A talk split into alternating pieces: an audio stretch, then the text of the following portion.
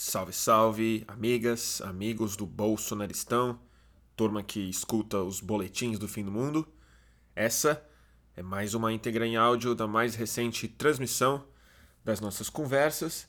E o episódio a seguir é de fato uma conversa, que em geral eu falo conversa, mas é mais monólogo mesmo, né? Infelizmente. Essa não. É, eu recebi aqui na, na minha casa do Rio de Janeiro Luiz Eduardo Soares grande amigo e grande figura, grande escritor, intelectual, antropólogo, é, dramaturgo e um dos grandes especialistas com uma larga história acadêmica e prática de Estado e governo em segurança pública.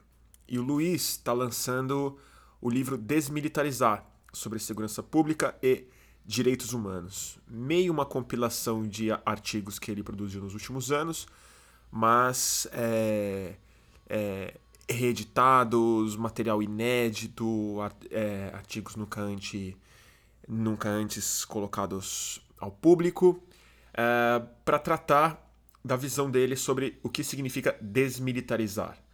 Não só a polícia, mas o Estado brasileiro e a lógica que rege a nossa é, política de segurança pública na opinião dele e de acordo com todos os números que a gente pode obter, disfuncional, né? para dizer o mínimo, para usar um eufemismo.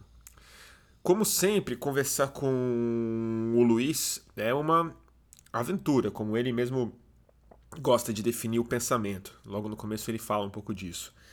E a gente fala sobre segurança pública, mas a conversa, como vocês vão escutar, vai para muitos lados. O Luiz traz visões muito originais, fala de maneira muito simpática, articulada, inteligente, na minha opinião. Então eu sou suspeito, porque além de amigo, eu sou muito fã. Então vou ficar rasgando uma seda aqui para ele. Então talvez seja melhor adiantar logo a conversa sem muitas delongas, é, mais ou menos uma hora e meia de conversa, em que a gente trata um pouco da carreira dele. É, a gente fala sobre eu insisto muito no meu pessimismo, ele muito no otimismo dele, é, para falar sobre o espírito brasileiro, como mudar isso, as estruturas policiais, é, como fazer para é, desarmar uma bomba de violência e de encarceramento, e, e por aí vai. E a boa nova é que eu acho que o Luiz, é, eu e o Luiz vamos fazer algo um pouco mais fixo para o Estúdio Fluxo talvez uma conversa cada mês, alguma coisa assim. Eu estou bem animado para isso. Então, já me alonguei, sem me alongar mais, Boletim do Fim do Mundo com Luiz Eduardo Soares. Alô, alô, começando mais uma transmissão de Boletim do Fim do Mundo. Estamos ao vivo no YouTube. Quem está nos assistindo, por favor, diz se está funcionando tudo direitinho, se dá para escutar bem se estamos visíveis e audíveis. Tá bom? É... Bom, aparentemente sim. Luiz, prazer que você que veio bom. aqui em casa fazer essa transmissão. Que bom estar aqui com você, é... com todo mundo. Bom, antes de começar, a gente se conheceu numa entrevista e numa situação meio inusitada, porque foi você me entrevistando na sua casa. Sim. Após isso, nós nos tornamos é, bons é, amigos e eu te entrevistei algumas vezes nos últimos anos. Uhum. Então agora acho que é a primeira vez que eu te entrevisto aqui na minha casa. Uhum. Mas eu não quero nem que seja uma entrevista isso aqui, é mais uma conversa mesmo, como essas lives têm sido. Claro. claro. que você assiste. A, a eu assisto, sou super, super. Eu fiquei fã, super. Ligadíssimo. Eu fiquei super honrado e meio tímido que você assiste as minhas transmissões. Não, sabe que eu vou, eu vou dizer, vou dizer para uh, o pessoal, para a turma, como você uhum. chama, eu fico sempre pensando como é que eu chamo o plural das pessoas. Eu digo nas minhas eh, gravações. Todos, ou, todos. É, porque é tudo complicado e turma é muito bom, né? É. Turma, turma é, é, meio infantil, acho. E para live. Meio adolescente, legal. É.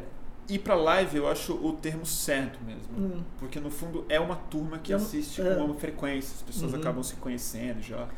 E é mais um auditório do que uma audiência. Então uhum. é uma uhum. coisa mais. Não, e mais turma íntima. dá uma sensação de compartilhamento, é. de parceria, é. né? É bem legal. Mas eu, eu contar para o pessoal o que eu estava te dizendo, que o Brecht tem essa frase maravilhosa do Galileu Galilei. Ele diz: pensar é um dos maiores prazeres da espécie humana. E, e, eu sinto isso, eu acho tão divertido, emocionante, tão inspirador pensar, e é tão difícil pensar no sentido maior da palavra, ou mais forte, sentido, de, eh, eh, por exemplo, que, que Ana Arendt pensa, ou define esse verbo pensar, né? é alguma coisa contrária ou diferente uh, do usual, do repetitivo, do que é automatizado, do que é puramente instintivo. É uma aventura e, e, na qual você não consegue antecipar o próximo passo. É. Bem... É? E você anda por uns labirintos, enigmas, você sente numa espécie de história infantil, mas muito grave às vezes, né? É, e é tão bonito e tão fascinante isso, e eu, e eu tenho esse prazer ouvindo você, porque é sempre surpreendente, tem de ser surpreendente. Se for previsível, a gente está mais ou menos cansado de ouvir, de, de repetir para si mesmo o que a gente já sabe, né? É, é bem isso. Eu estava te falando que é meio. que não vou nem falar que é um esforço, mas é uma aventura mesmo. E para mim, me faz bem nesse sentido de não saber exatamente o que eu acho até eu ser obrigado a falar sobre isso. Uhum. E é isso organiza de algum é, jeito quando o, a gente caos, né? fala ou escreve, às vezes a gente é. aprende fazendo isso. Eu me lembro que em 2013 eu organizei um curso no segundo semestre, depois de, de junho. Depois de junho. É, organizei. O nome da sua série, a gente vai falar dela. É, um, é, eu disse, eu não posso dar o meu curso na UERJ, ou minha disciplina, assim, é, da mesma maneira depois de junho. Não, não dá. Não dá. É. Então eu combinei com o pessoal do Ninja e, e outras turmas, inclusive a turma é, que se definia como adepta dos métodos, é, como eles gostariam de dizer, black blocks, etc. Venham todos e todas, né? E vamos fazer alguma coisa diferente, com conexões com outros espaços, ou instituições ou não em outras partes da cidade, da Baixada, e a gente conversaria online sobre temas sempre diferentes que emergissem da nossa interlocução. Eu fiz para abrir um grande encontro que foi muito bem sucedido na UERJ, porque tinha gente para burro, com o Marcelo Freixo, o Felipe uh, Altenfelder, e eu não me lembro quem mais. Isso foi no fim de 2013, mas pro... Não foi no fim, foi no início do segundo semestre. Tá. E é aí eu disse... Rio foi mais é, foi muito longo foi, junho foi, aqui foi, do Rio. Não parou. Junho não parou. Não é. parou. E, e, foi legal. Eu me lembro de dizer para o pessoal, ok, nós somos capazes de nos aplaudir mutuamente tanto, tanto. Isso é tão reconfortante. Mas vamos pensar no que a gente não sabe. Vamos tentar pensar contra a corrente é, que, que hoje domina a nossa própria reflexão, nosso próprio espírito para que a gente se incomode um pouco. O que é que a gente não sabe? O que é que nisso tudo pode ser surpreendente para nós? Porque tá, tá, um consenso forte demais aqui. É. E paralisante, né? E paralisado. É, é. Estático, assim. Luiz, tanta coisa para conversar com você, mas quando eu falei que você vinha, algumas pessoas da minha é turma que assiste falaram, mas quem é o Luiz Eduardo Soares? E para mim era meio. Não precisava nem te apresentar, na verdade. Porque eu já te conheço muito antes de te conhecer pessoalmente, eu já te acompanhava bastante. É, eu queria que você falasse um pouco, e isso é, é um caminho muito pouco usual que você fez é, academicamente e depois profissionalmente, porque você se formou em letras ou uhum. em literatura, literatura, né? Você é mestrado ou doutorado em eh, antropologia, mestrado, filosofia política? Mestrado em, em, antropologia, doutorado em ciência política e pós-doutorado em filosofia política. É escritor, é dramaturgo, uma série de coisas, mas o seu trabalho no Estado mesmo tem a ver diretamente com segurança pública. Uhum. Queria que você falasse como foi essa ponte entre alguém que era das artes e alguns anos depois foi secretário é nacional de segurança pública em 2003, né? Isso. Me fala um pouco esse caminho acadêmico seu, só para eu te apresentar um pouco. Claro. A ilusão biográfica faz com que a gente retrospectivamente atribua inteligibilidade a um percurso que é absolutamente aleatório, aleatório e gratuito, né? Mas, então, retrospectivamente até que faz algum sentido se a gente é. fizer um certo esforço. é, eu estudei na ditadura, entrei para a PUC do Rio de Janeiro durante a ditadura. no período mais barra pesada da ditadura, Médici. Anos 70, eu conheci. É. Então eu participei. 74, eu entrei em 72. 72, é, antes foi é. Eu tinha 17 anos, depois fiz 18 anos e participei da resistência à ditadura, a vida clandestina. E para mim era muito claro, para a minha geração, geração é um termo pomposo e abrangente, a minha turminha. para nós, importava era fazer revolução, não era a vida acadêmica. Nós achávamos um insulto imaginar que nós pudéssemos ser considerados os chamados acadêmicos. Mas nós estudávamos muito e a ideia era entender o que estava se passando. E a sua perspectiva era revolucionária? Era revolucionária. No começo da sua vida Sim, acadêmica. sim, sim. E, a, e, e, o que me movia era a combinação entre 68, uh, eh, o espírito libertário, os valores libertários, e a, a luta social, operária, camponesa, operária, revolucionária, marxista, etc. Como combinar esses dois impulsos. Eu comecei trabalhando com camponeses da Amazônia, trabalhando academicamente com camponeses da Amazônia. Minha tese, que é minha dissertação, que é um livro, é sobre campesinato e a luta dos negros, camponeses negros. Na época não havia quilombolas, a, categoria, o entendimento ainda, é, mas era devotado a essa questão, questão agrária no Brasil, luta pela terra, etc. Então, esse era o meu mundo. E era muito interessante porque eu, tinha, eu usava calças vermelhas, um cabelo até aqui. Tinha cabelo e cabelos até aqui. e participava de grupos de teatro de vanguarda, participei da, da criação como, como amigo e auxiliar, e, é, parceiro do Asdrubal trouxe o trombone, isso é. já mais tarde e tal. Mas eu então usava as calças vermelhas e cantava os hinos da, de guerra da, da juventude, mas por outro lado eu não me afinava com as perspectivas eh, da luta armada ou com as perspectivas mais, digamos, anarquistas, que, entretanto, apresentavam afinidades eletivas, pelo menos aparentes, com os valores libertários de 68. Uhum. Então, eu fazia festas lá em casa, eu tinha amigos do teatro, a turma é, que cultivava a maconha, as contemplações todas do mundo psicodélico, etc. O desbunde. O desbunde, muito valorizado, e os outros que chamavam de desbunde o que era para os anteriores experiência.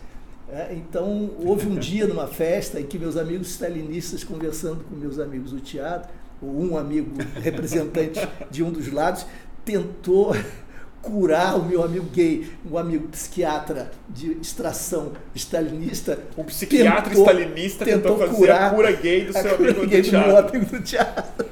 Nesse dia. Aí, eu, aí você falou, aí eu vou o... para a polícia militar mesmo. eu vou trabalhar com segurança pública, que é mais Aí tranquilo. foi o fim do mundo, sem boletim. Mas você pode imaginar o que é. Depois dessa catástrofe, dessa hecatombe, eu nunca mais pude fazer uma festa de aniversário. Eu fazia duas. Tá. A festa careta e a festa da vanguarda estética. E eu vivia essa dualidade com muitas dificuldades, porque eu nunca estava Presente. adequado suficientemente. Os meus amigos do teatro eram maravilhosos e eu compartilhava com eles os valores da vida. Mas as visões que eles tinham do mundo, do, do Brasil e da transição democrática me pareciam sem pé nem cabeça, equivocados, etc. Os meus amigos, eu estou chamando de stalinistas, mas na verdade eles até eram críticos stalinistas, mas, do stalinismo, mas eram marxistas. Maoísta, um pouco. Pessoal do Partidão, Pessoal do uma, turma, uma turma mais. Os comunistas. Os comunistas, exato. Comunistas. E participava, eu era membro do Partidão. Então, essa turma é, tinha um entendimento com o qual eu concordava, do que estava em curso, de como deveria ter curso a transição para a democracia, a luta pela democracia, mas a visão de mundo eh, comportamental, dos, os valores, etc., não eram em absoluto compatíveis com os meus. Como dar conta disso? E a minha vida foi isso, tentar essa costura. A vida toda foi tentar essa costura. Tem um, um livro que eu escrevi em 2006 chamado Legalidade Libertária, que é uma forma de compatibilizar isso tudo. Mas indo ao ponto. E a segurança pública, quando cai na sua vida? Por conta Porque... da questão da violência ética e a discussão ética durante os anos de chumbo, eu me perguntava na clandestinidade qual é o limite da violência, o que é aceitável, até onde eu posso ir, devo ir. Uh, o que é que. Como, como um militante. Como um militante. Como um revolucionário. Como um revolucionário. Isso é... era uma questão entre os revolucionários ou era mais uma crise sua? Minha. Ah, de um, um claro, outro, uma ou outra. Mas não era um não, assunto dos Não, grupos. ao contrário. Eu me sentia muito solitário nisso. É, e é uma discussão fundamental para né? entender do que é, se trata. E, e, eu tinha um apreço por Kant, a ideia de que você não pode instrumentalizar o ser humano, que o que lhe confere dignidade, a sua autonomia, a sua, claro. seu caráter refratário a qualquer instrumentalização. Então não há fim nenhum. é um problema do marxismo crônico, claro, né? Não há, é. exatamente. Não há fim nenhum que justifique o sacrifício de um indivíduo nem o paraíso na terra dos operários, nem a felicidade coletiva, etc, etc. Não há razão que justifique essa minha visão bem a submissão do indivíduo. A submissão do indivíduo em, em, nenhuma circunstância. Eu tinha sempre essa convicção. Então você tem um núcleo muito liberal ali, né, de liberal inglês. Né? Liberal inglês muito forte. Eu diria no sentido libertário, se hoje a palavra libertário não tivesse contaminada por por Robert Nozick que é a ultradireita americana. Anarco, e essa ideia do, capitalismo, do anarcocapitalismo, etc. Mas, não, mas eu entendi. Você entendeu? Libertário de 68. 68, né? Então, a liberdade plena, autonomia do indivíduo, etc. Que eu acho que vai se realizar nessa dissociação entre corpo, sexo e gênero, que é uma espécie de ultrapassagem que o próprio individualismo é capaz de produzir, graças a processos históricos diversos, dos limites impostos ao individualismo pelo mercado e pelo liberalismo. Mas a gente conversa sobre isso depois. Mas, de qualquer forma, é, a minha questão era sobre violência e o limite da violência. E aí comecei a escrever sobre violência no Rio de Janeiro, porque, poxa, a gente chega aos anos 80. Isso nos 80. Já chega aos anos 80, transição para a democracia, eu me afasto do partido, quando vem a legalidade, e aí eu não concordo, etc. Eu e a torcida do Flamengo do Vasco, do Botafogo e outras. E nós, então, começamos um outro tipo de militância junto a entidades de direitos humanos, etc.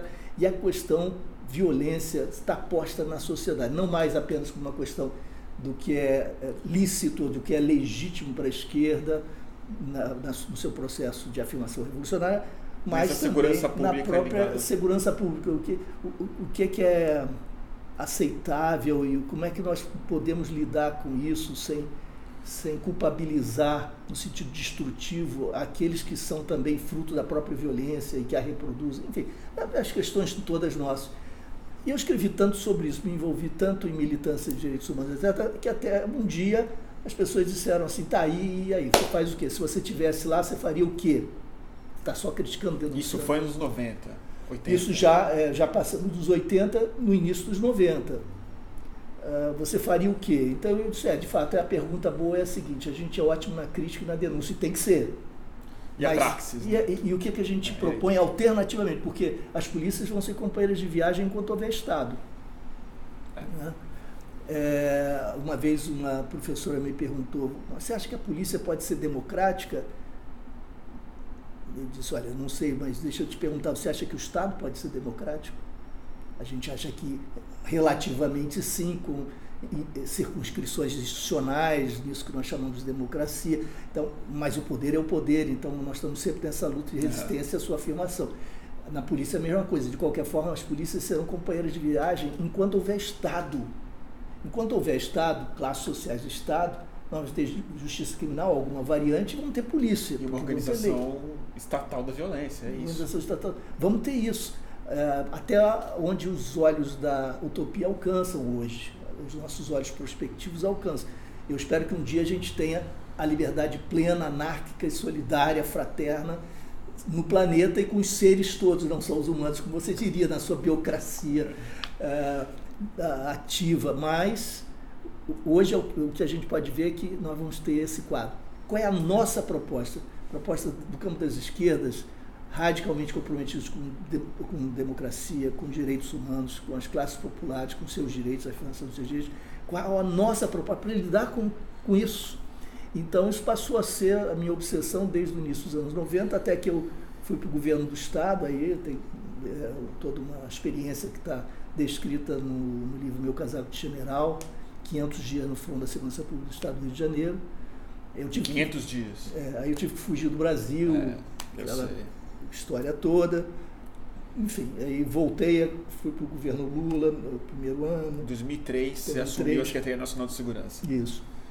Desenvolvendo o trabalho que a gente começou a fazer no Rio e que se espalhou pelo Brasil, não só ideias nossas, programas, projetos nossos, eu digo nossos porque falando de uma equipe, nada disso se faz sozinho, mas também ideias, iniciativas de companheiros, companheiras de outros estados que se sintetizaram numa proposta nacional que acaba, de alguma maneira, é, filtrada, repensada, retemperada, fluindo para o livro que eu estou lançando agora. Que é o que eu não quero deixar de mostrar.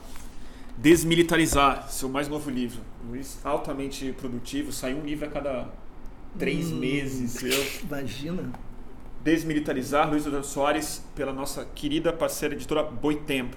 A Boitempo foi muito legal. Devo e... muito a Isabela Marcato pela edição dos textos, um trabalho maravilhoso que ela fez. Desmilitarizar segurança pública e direitos humanos. Luiz, antes de falar do seu livro especificamente, o que tem nele, é...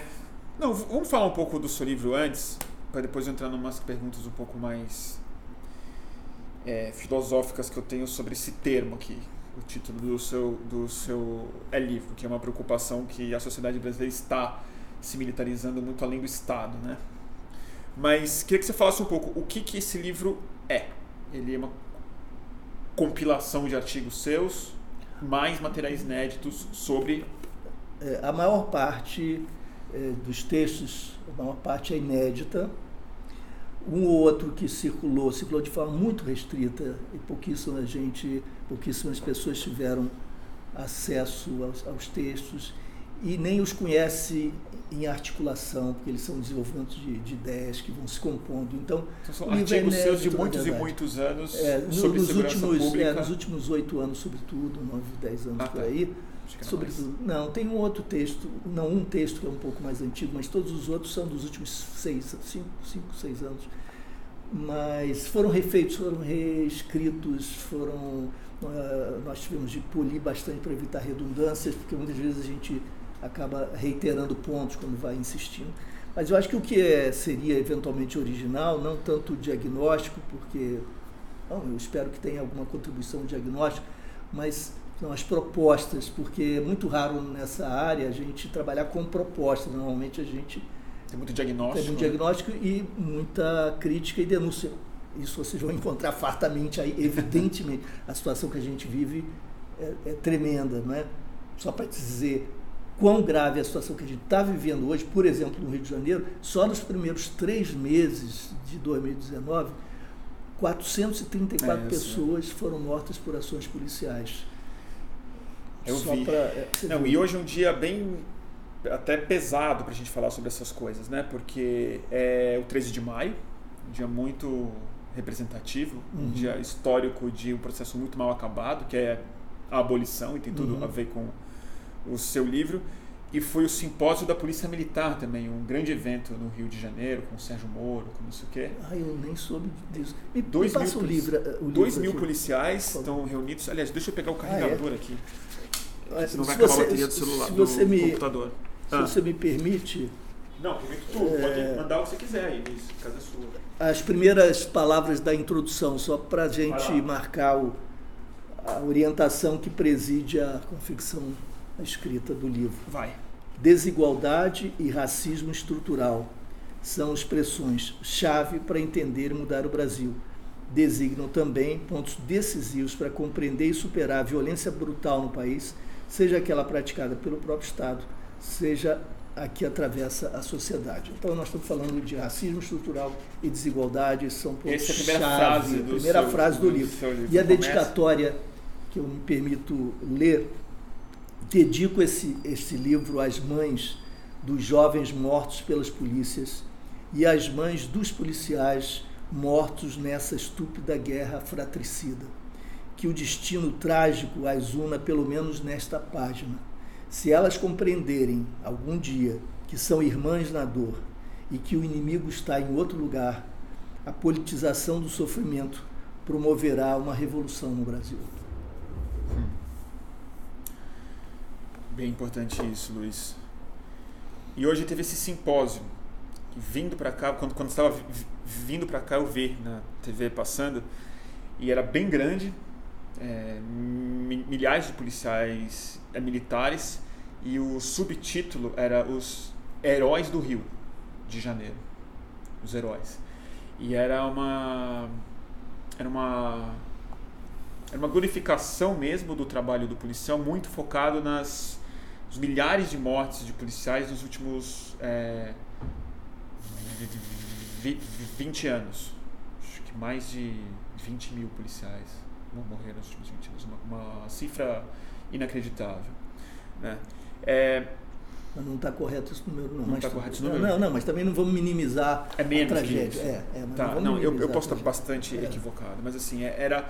Mas não havia muita discussão no simpósio sobre as mortes causadas pelos policiais. Acho que você fez de maneira muito eloquente, muito verdadeira ali qualquer questão, né? São irmãs no sofrimento, são irmãos no sofrimento, né? Uhum. Mas você falou que o inimigo é outro. Qual é o inimigo? Desigualdade e racismo estrutural e os arranjos institucionais e as práticas institucionalizadas que reproduzem esse nosso drama atávico inercial atravessando o século. E você, bom, o trabalho da sua vida mesmo, né? Quando você trabalhou no Estado, na prática, nos seus textos acadêmicos e tal, é explicar isso, apresentar uma proposta e tentar implementar mesmo. Como um grande pessimista que eu sou e olhando uma situação real no mundo, os últimos anos a gente viu a é, radicalização do é inverso absoluto de tudo que você tenta explicar para a sociedade e colocar em prática. É, sei que você também é um dos grandes intérpretes do que a gente está passando hoje, do bolsonarismo no sentido mais amplo. Mas eu queria discutir com você o, uma parte mais específica, que é a militarização muito mais do que a polícia a militarização do pensamento, da cultura política brasileira nos últimos anos. É, como você lê esse fenômeno? Como é que você se sente? Aliás, antes de entender o que você acha disso, como é que você se sente observando o que está acontecendo e vendo uma autorização social tão é forte a tudo que você luta contra? É, você usou a palavra-chave, autorização eu acho que não só a política de Bolsonaro, ou a política de Witzel, ou de Witzel, ou a política de Dória, os seus gestos, as, suas, as linguagens corporais em, em determinados momentos dramatúrgicos, digamos assim, passa uma mensagem que, no fundo, significa uma autorização para matar. E não é para matar qualquer um, para as forças do Estado perpetrarem ou derem, darem continuidade ao genocídio de jovens negros, de jovens pobres nas periferias e nos territórios vulneráveis. Isso que tem sido a nossa maior tragédia, talvez, ou pelo menos o sintoma da nossa grande tragédia, isso está sendo autorizado pelas atitudes do Moro, com excludente ilicitude, pela, pelas, pelos, eh, pela linguagem gestual de Bolsonaro, pelas atitudes midiático, virtuais de, de, de Witzel, etc. Então, a palavra que você usou realmente é, é, chave, porque nem sempre você precisa dar um comando explícito. No caso desse governo, tem até comando explícito. Tem comando explícito. Ah, é. Mas eu penso... Pra, Mas a autorização pra... a que eu me referia é mais pessimista, é, que é social. É a autorização da sociedade. Você é. tem toda razão, porque não haveria essas monstruosidades. As pessoas aplaudem. Sem o aplauso, sem o endosso, sem a autorização que provém da sociedade, evidentemente, é. essa questão. Mas vamos começar por um ponto. Eu me lembro de 2013, eu acho que na época até a gente conversou sobre isso. Eu conhecia os rapazes que quebravam vitrines, alguns deles, muitos deles, conversava com eles e conhecia alguns que uh, agiam do outro lado no batalhão de choque, mascarados, uniformizados, os policiais. Eles com máscara igualmente, é, com, com máscaras e sem identificação. E eu pensei, com alguns amigos policiais que têm uma ótima cabeça, que seria o momento da gente promover um encontro em algum espaço em que todos se desnudassem de suas máscaras. Porque eles iam se encontrar, se identificar reciprocamente como irmãos. Os discursos eram os mesmos, o ódio pelo sistema, o ódio pela política tal como então praticada, isso acabou degenerando no que a gente viu, mas é, enfim, é. a, a, o, o, ódio, a raiva contra as desigualdades, as injustiças. Isso você escutava dos policiais Sim, que reprimiram, que, reprimi, que reprimiam o Black Bloc. E odiavam-se mutuamente e, e tinham o mesmo discurso e o seu ódio estava em outro lugar. O alvo substantivo do alvo estava em outro lugar. Eles odiavam o governo, o governo do Estado, qualquer governo o ímpeto, no fundo, um falava em ordem e o outro falava em liberdade e anarquia. mas os alvos do ódio eram similares e, se eles, e eles provinham das mesmas áreas. Eram jovens pobres, muitos deles eram negros, eles tinham trajetórias semelhantes, era uma guerra de fato fratricida e eles estavam cumprindo papéis. Quer dizer, os policiais cumprindo papel institucional, os outros se manifestando em nome das suas crenças, valores, etc. Mas o que eu estou dizendo aí é que a gente tende a pensar na polícia como bloco e tende a pensar que o policial ou a policial é o mero reprodutor do que ouve e do comando que obedece. Sem dúvida não. Né? Não é. Você tem trabalhadores, cidadãos explorados, humilhados. 25% dos membros da polícia é, militar se dizem alvo de tortura, de maus tratos e de desrespeito aos seus próprios direitos humanos no seu processo de formação. 25%. 25% uma pesquisa que nós realizamos em todo o país, depois podia dar dados sobre isso. Há um sentimento de, de, de humilhação dos de baixo na polícia militar, de desrespeito, e isso se volta para o, o ódio contra o criminoso, ainda que o ódio respingue para os superiores políticos também. E se você vai para o outro lado, o ódio disperso, difuso, esse ódio que acaba alimentando bolsonarismo e posições de ultradireita, nós encontramos também do outro lado, naqueles que se recusam a, a aceitar o status quo. Então há um potencial aí de transformação, e, mas muito mal trabalhado politicamente. O que impera aí é, é a antipolítica e o discurso moralista, lava-jato, etc., acaba estigmatizando o PT como se fosse monopolista da corrupção, acaba unindo essas forças antissistema todas de uma, num bloco muito conservador. Mas eu, de qualquer forma, não tratei da questão da militarização como algo mais profundo. A militarização do espírito, do espírito. brasileiro, né? Um, um sentimento muito estranho. Sim, eu acho que. De ordem, ah, mas uma ordem muito difusa, muito vaga, é, representada. Eu acho que você está certo na, na, percepção, mas acho que essa não é uma, a melhor maneira de designar a percepção. Quando a gente utiliza o termo militar como um adjetivo difuso, a gente perde qualquer possibilidade de enfrentar objetivamente as características militares que a gente pode identificar numa instituição como a polícia. O, o meu, para você ter uma ideia, o meu grande problema não foi tanto convencer as pessoas sobre a necessidade da desmilitarização, mas convencer de que a gente tinha de dar um passo mais concreto além da crítica à militarização do espírito na sociedade. Porque a militarização do espírito a gente só vence com uma disputa cultural e recreação de médio e longo prazo. Nem há política para isso, de fato. É um processo muito mais amplo, é. muito maior. Enquanto que militarização de certas práticas, certas instituições, a gente pode combater com propostas alternativas que desmontam o que a gente tem. E quando a gente está diante de uma proposta bem objetiva e alguém fala no espírito, ou fala. Você, você recua de volta, assim, não. Não, mas peraí, tem uma PEC aqui.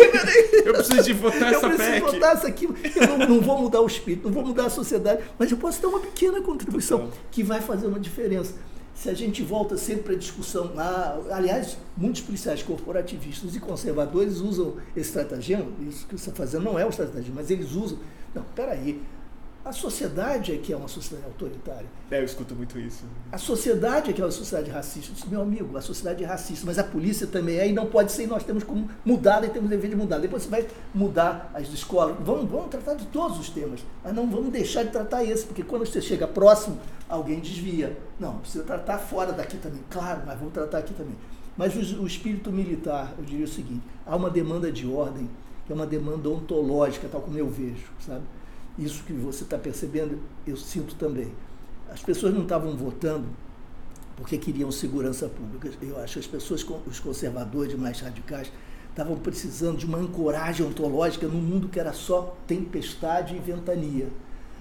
Os homens que não eram homens eram mulheres, as mulheres que não eram mulheres, as famílias que não eram mais as famílias conhecidas, os padrões, os valores todos difusos se, se recombinando, se redefinindo como se o mundo todo conhecido, aquele que oferecia estruturas de plausibilidade para as crenças todas, como se tudo isso se dissipasse e fizesse. Né? Uma estrutura de realidade mesmo. De né? realidade mesmo. É ontológico vai, o problema. Onde, né? onde vai parar? A, a, a, eu ouvi onde? tantas vezes. Onde isso vai parar? O homem que, sempre voltando à questão da sexualidade ou do gênero, por isso que eu acho que é tão decisiva, libertária essa distinção entre gênero, corpo e sexualidade e os rearranjos possíveis, porque a resistência conservadora aponta para esse lugar. Sempre. Sempre. E, e muita gente da esquerda diz assim: não vamos levar a sério essa história dos conservadores, dos bolsonaristas ficarem falando disso, porque isso é para desviar a atenção do Paulo Guedes e do, da agenda neoliberal. E eu costumo dizer, não, a agenda neoliberal tem que ser enfrentada de per si, mas aqui nós temos um é problema essência. essencial. É. Eu concordo com você. Eu não gosto quando falam que isso é a distração do Bolsonaro. Eu acho que é quase o contrário. Eu acho que o projeto econômico do Bolsonaro que é uma distração para os capitalistas acreditarem no projeto. Mas que a essência dele é esse lugar que se fala. Para Bolsonaro, é uma tentativa de uma recuperação. não tem dúvida. É. Não tenho dúvida. Ele não está preocupado com a economia, ele não tem um projeto. Não tem um projeto. Neoliberal. Paulo Guedes foi uma solução oportunista. Ele é a cortina de fumaça, eu tenho essa sensação. É. O Paulo Guedes é a cortina de fumaça, não, é economia, é. Vamos, vamos estabilizar, mas a agenda, agenda é escola, família e o controle de subjetividade. É. E, e essa tentativa de frear a ventania um plano mais fundamental, ontológico do ser, né? do ser que nós somos. E esse desespero de da incerteza que não é nosso brasileiro, não é de classes determinadas, é mundial, mas que se manifesta aqui dessa maneira. Mas aí eu vou puxar de novo para o meu, meu pessimismo crônico também. Há isso, o desejo de uma ordem ontológica, isso é bem, bem evidente, mas há também, na falta de uma expressão mais adequada, uma pulsão de morte muito colocada. O homicídio como uma vitória política, se ele for colocado de maneira. O linchamento como manifestação ordenada, da justiça. Ordenada. A, a, a, sensação bem pessoal que me dá assim é que uma grande parte do Brasil abandonou a ideia de que a paz é possível. Então, assim, estamos num mundo estamos num país homicida. Estamos num país que as pessoas morrem. Então que morram os outros. Então vamos organizar quem vai morrer. Então eu quero uma ordem nessa morte aqui. Uhum. O tiro sai da minha arma, da arma do policial que está fechado comigo uhum. esteticamente, ideologicamente, num lugar também uhum. difuso, mas que faz sentido na cabeça da pessoa. E o genocídio vai ser de mão única, uhum. não vai ser mais caos. Mas é quase assim: é caos, mas vamos uhum. ordenar ele, sem deixar de ser caos. Mas sabe como eu responderia? Eu diria duas coisas. Um, você está, eu acho, totalmente certo, inteiramente certo. Número dois, tudo isso, entretanto, vira pó num tranco cósmico social histórico. Porque não há. Você fala que não há, não há solidez nesse projeto. É, é, porque não, não há, porque não pode haver solidez nesse plano. Eu costumo dizer o seguinte: eu não acredito em pesquisa de opinião, salvo quando se trata de uma opinião muito tópica relativamente ao processo muito definido, como em quem você vai votar daqui a três dias. tá ou você vai comprar isso ou aquilo amanhã. E qual o seu time? Qual o seu time e tal. Eu não acredito em pesquisa de opinião, porque opinião para mim é igual dor de cabeça, dá e passa.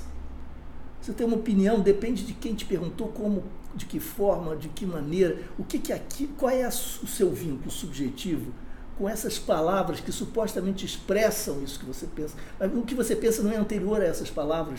É.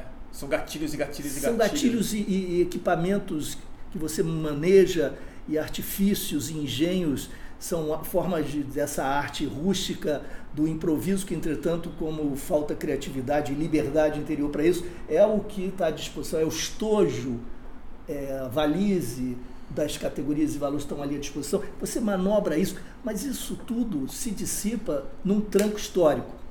É, o que, que eu quero dizer? Você pode diante de um outro contexto, eh, explicitar outros lados seus. Seus, eu digo, de qualquer um. Qualquer um, assim como o, criminoso, a gente define o criminoso, o sujeito que é criminoso. A gente, ao invés de dizer que há um ato criminoso, a gente tende a dizer que é o criminoso. Ele é o criminoso. Ele é o criminoso.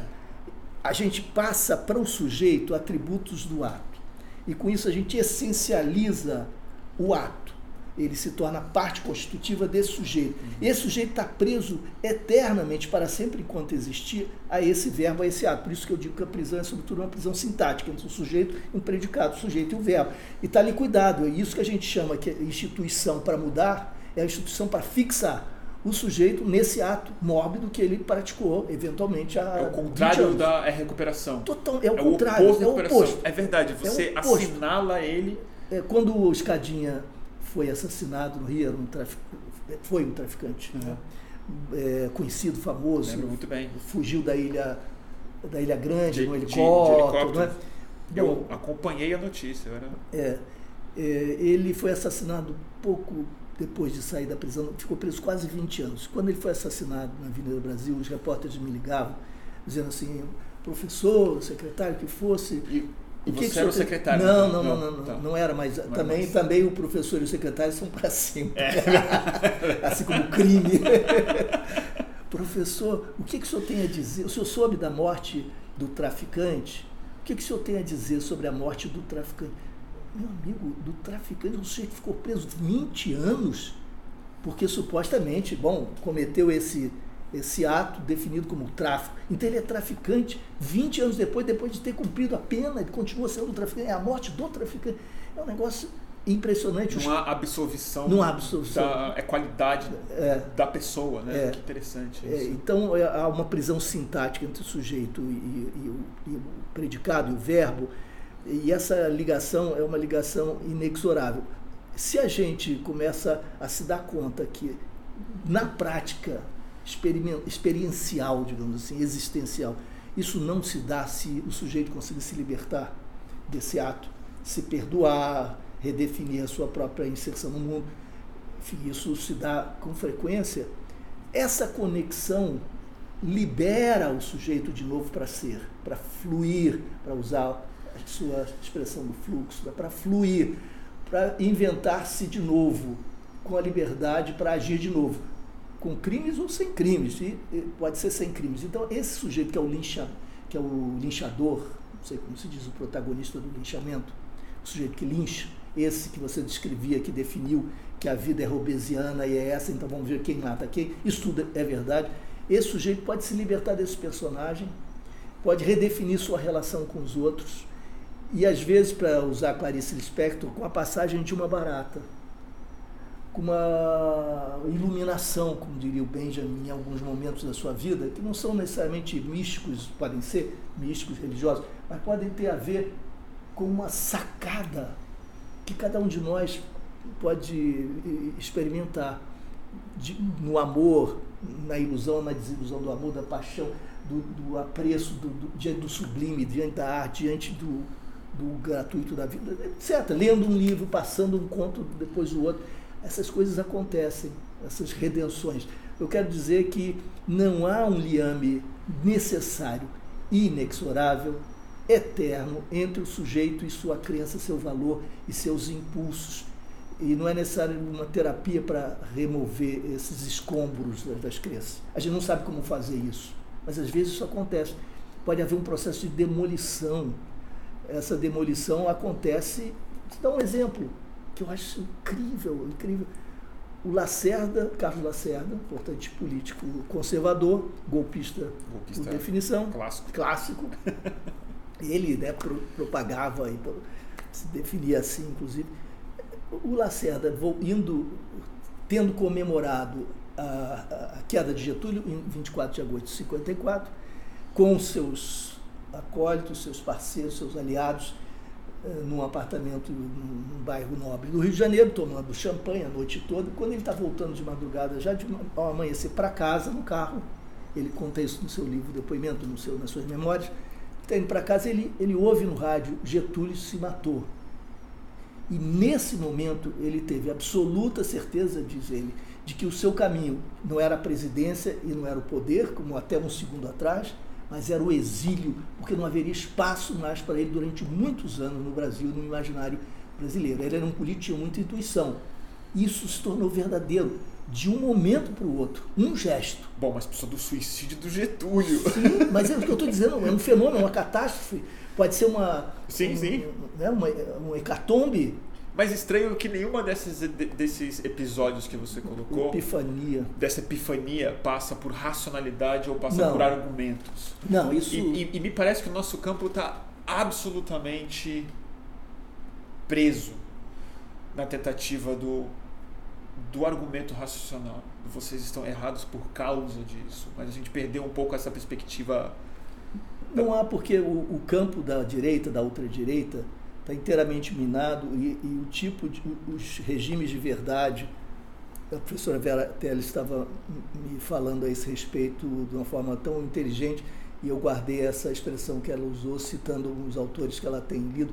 De fato, até uma, um eco de Michel Foucault, há regimes de verdade que estão aí presentes e que eh, são incompatíveis com os nossos que provêm do iluminismo, do esclarecimento e das teorias habermasianas e outras é, que, que, celebram a racionalidade argumentativa e pressupõem a possibilidade de estabelecimento do espaço público que parta de um denominador, de alguns denominadores comuns se nós formos capazes de identificar os pontos de divergência, nós seremos capazes de discutir sobre eles e, não havendo acordo, negociar algum entendimento possível. A síntese. A síntese, ou é, respeitando essa diversidade, buscando um campo comum tá. mínimo para o convívio ser viável. Essa é a ideia é, racional e iluminista é, do, da política e, e da argumentação racional. A argumentação filosófica, científica, depende de de boas razões que são dadas, oferecidas, acolhidas, avaliadas e, e devolvidas eh, depois da avaliação, etc. Esse é um universo que funciona para o mundo acadêmico e funciona para o mundo democrático e para o mundo progressista, tal como nós definimos, mas não está funcionando para essa direita pós-Trump, direita Bolsonaro, porque cada argumento serve apenas como demonstração da correção dos contra-argumentos. É, eles são inabaláveis, impermeáveis à argumentação. Os, os, terraplanistas, você pode mostrar fotos e filmes. Você mandar para o espaço. Você né? pode mandar, mandar para o espaço. Claro, me, entorpeceram, me doparam, me puseram diante de uma tela e eu tive a ilusão de que o mundo era redondo, de que a Terra era redonda. É. É, tudo serve como alimento de reprodução da sua própria crença, um modo quase né, autofágico e isso é refratário à argumentação. Então, não há não há possibilidade de a gente pela Mas não é na direita, pura e simplesmente, né? A sensação que eu tenho é que esse fenômeno ele se intensificou porque a gente subitamente, em questão de pouquíssimos anos, inseriu no mercado das é, ideias, para usar uma expressão bem americana, centenas de milhões de pessoas a comunicação virou uma atividade cívica agora, e não uma, não uma atividade iluminista, mas uma atividade como, como dar palpite na rua, como respirar, como caminhar, como jogar bola. É uma atividade que qualquer pessoa faz. Acho que essa, essa entrada súbita de subjetividades infinitas na conversa deixa ela mais irracional, acho que nem tanto por uma questão ideológica só por uma questão da própria estrutura de uma conversa nova que não existe ordem possível, não existe, não existe o é, iluminismo para um bilhão e meio de pessoas conectadas na rede social. Assim. Isso ainda é um processo muito experimental, né? É, é, você tem razão, é como se a gente estivesse diante de uma cacofonia em que cada som é abençoado pelo receptor, é reconhecido pelo receptor. Antes eram os barulhos do cotidiano, a gente ia ao é. açougue, à farmácia e dizia qualquer coisa. Ah, isso aí. E esse mundo também não era racional. Sim, esse mundo não, não, não, era o iluminista, ele era só o mundo, como ele era mesmo. Sim, né? sim. Cheio e, de... Porque você não tinha repercussão é. Para a interjeição, era o mundo das interjeições. Mas o que era público era muito limitado. Muito a, limitado. A, essa esfera pública da, é, da é, comunicação era uma atividade elitista e iluminista por, por definição. Né? Sim, eu me lembro perfeitamente de um encontro de minha mãe. Eu sempre tive essa paixão pela política, muito criancinha, então tenho uma memória para essas situações muito vivas. Ainda antes do golpe de 64, minha mãe foi me buscar na escola e voltando para casa encontra uma senhora, não sei se era vizinha, uma conhecida dela, e começa a bater papo. E eu estava olhando um, um, terreno baldio, eu adorava olhar o terreno baldio, imaginar que ali virava um campo de futebol. E eu estava encantado com essa possibilidade, mas ouvindo. E aí, eu, pois é, nós estamos diante da iminência de um ataque comunista, uma revolução comunista que vai tomar o seu apartamento, o nosso apartamento era modestíssimo, vai tomar as casas todas, não vai restar nada, vai haver um fuzilamento em massa e tal. E eu ouvi aquilo e disse assim, curioso, porque eu tendia a desconfiar do que vinha dos meus pais. que coisa esquisita isso.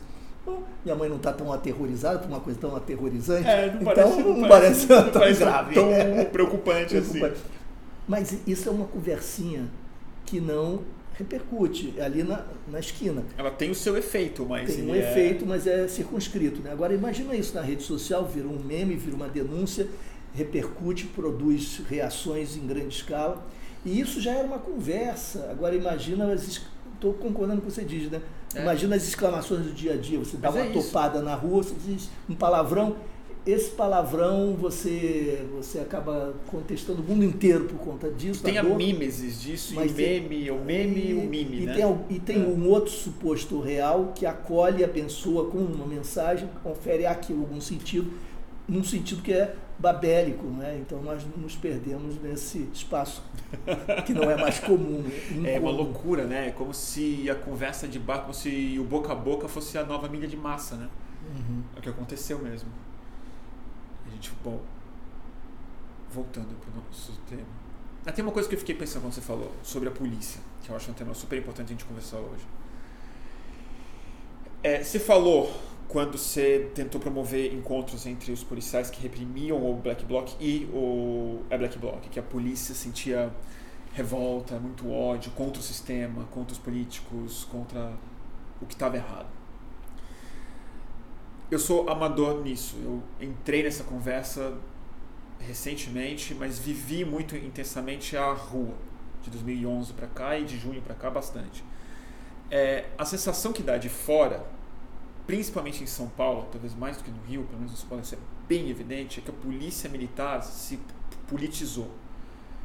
Ela se reconheceu de maneira muito homogênea, teve respaldo social para é isso, não simplesmente como uma força que reprime o crime ou que promove a ordem na sociedade, mas que, de maneira muito clara, que protege a sociedade do avanço da esquerda. Primeiro porque ela foi apontada como um inimigo por uma nova esquerda, mas é autônoma, que sempre aponta a polícia militar como rival, como inimiga, mas sobretudo algo que eu nunca vi a polícia passar por esse processo, que é de virar alvo de selfie, sei. alvo de aplauso. Eu não consigo nem Na imaginar Paulista, né? o que, que vai, o que, que acontece com a cabeça de uma instituição que vive no- risco real e na é iminência de é morte, que mata, ou, ou seja, tem uma psicologia no extremo da experiência humana ali, subitamente ser reconhecida como a força que representa o cidadão. E aí houve uma associação muito rápida, eu acho, da polícia militar com, aí sim, não com o anti-establishment, não com a identificação com o estatuto, é, é, estatuto errado, mas anti-socialismo, anti uma ideia de sociedade mais igualitária. Ela assumiu mais uma identidade anti-esquerda. É, você identifica esse processo? Como você vê isso como alguém que trabalhou com as polícias e ainda está tão próximo delas? É, na Revolução dos Cravos, uma mulher ofereceu um cravo para um soldado num tanque, ele usou essa flor e isso se torna um ícone. É, e esse ícone é uma espécie de metonímia que depois se converte numa metáfora, parte de um processo de redefinição das identidades sociais daqueles que ing- ingressaram no exército português, nas Forças Armadas Portuguesas, no período colonial e que odiavam, segundo as etnografias ou histórias, eh, discussões históricas, que faziam parte daqueles processos, né, processos colonialistas, racistas, etc.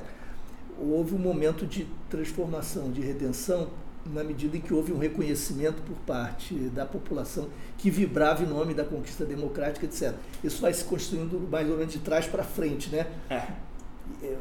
Os, os bolcheviques celebravam a rendição, a, a mudança de posição dos soldados, Dos soldados, Dos soldados. mas os porque não havia. policiais eles executaram todos. Sim, porque tinha, inclusive, claro, mas É. outros significados, mas aqueles que mudavam de lado e que eram reconhecidos e, e recebidos se convertiam subitamente em, aliados. em aliados, Claro. evidentemente, etc. E o processo é um processo dinâmico. Então, isso que aconteceu aqui, de fato aconteceu, e tem um significado muito profundo, vai ter consequências grandes, muito mais em São Paulo do que no Rio. Isso não chegou a acontecer dessa maneira no Rio, ainda que na Avenida Atlântica tenha havido alguns momentos com alguma. Mas em São Paulo isso é, é nítido. Nítido, como... sim, sim. Eu acho que isso é muito importante e vai ter consequências. Mas nada disso é imutável. O meu ponto é, por mais que você puxe para a âncora pessimista, digamos assim, uhum. veja como as coisas estão, veja a profundidade, veja a gravidade eu digo, tudo isso é verdade, não pode ser subestimado.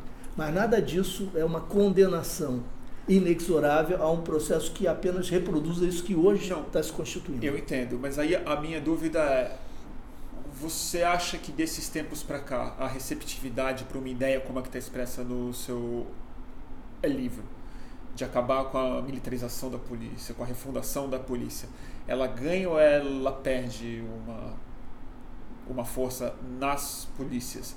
Porque há muito pouco tempo, a é, maioria dos policiais era a favor do fim do regime militar nas polícias, certo?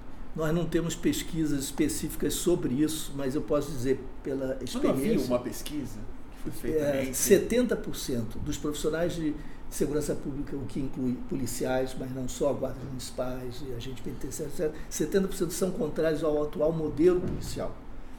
Não sem necessariamente. A militarização, a militarização não era completo, carreira única. Era favorável a uma, a uma reforma. reforma profunda que reestruturasse tudo isso. O ciclo completo, por exemplo, é uma bandeira da, da maioria. Ciclo completo significa que todas as polícias que existam não fiquem impedidas de investigar ou de cumprir o, todas as tarefas. Depois a, que a gente fale um pouco é, disso. A mas... carreira única é a grande bandeira da massa policial, está na PEC 51. E são os oficiais que são contra. Os oficiais da PM não são contrários, eles resistem um pouco, mas são flexíveis. Os delegados são fortemente, fortemente contrários. Eu explico o que, o que é isso. Mas o que eu quero dizer é o seguinte: hoje as coisas pioraram muitíssimo. É, isso que eu tenho Essa proposta é, soa alucinada. Até porque o projeto que você ajudou a escrever, a PEC 51, né? Ela é apresentada por um senador do PT. Lindbergh Farias. Lindbergh Farias. Então isso, de alguma maneira, dos últimos anos isso meio põe ela a pique, né? Assim. Sim, sim.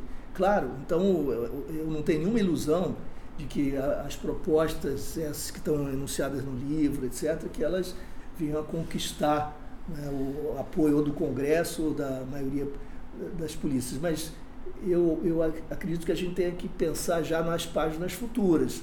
O Brasil não acaba agora, não acaba aí. Ah, As contradições vão se agudizando. E você pensa o seguinte: os, quais são os sentimentos dos policiais. É, isso é muito curioso, como, como esse mundo é tão contraditório. Os policiais federais, amigos meus, agentes, não delegados, diziam o seguinte: o clima está tão pesado antes das eleições, o clima está tão pesado, muito antes, independentemente das eleições, está tão pesado dentro da polícia que é, é, possível que haja uma tragédia, porque nós cruzamos com os delegados, os agentes cruzam com os delegados a toda hora nos, nos corredores e nós todos estamos armados. Um dia alguém dá um tiro. O, o ódio, tenso que estava entre os delegados é, e os qual agentes. Qual é a história da carreira única? É o seguinte, o sujeito entra... É, me explica isso, para você já, já me explicou isso, mas isso é algo muito importante para entender um dos problemas fundamentais da estrutura policial no Brasil. Isso, e que eu quero dizer, que eu vou explicar e as pessoas vão entender que essa é uma contradição muito forte e ela continua em vigor. Então você faz com que todos se submetam a uma mesma bandeira, mas essa bandeira apoiada por delegados e agentes não contempla essa bandeira, não contempla os interesses que são contraditórios nas bases. Isso significa que essa bandeira vai ser queimada por um dos lados. Essa contradição não para aí. É uma dinâmica intrínseca a esse movimento. E o que, tem que a ver é com a carreira, como ela se dá.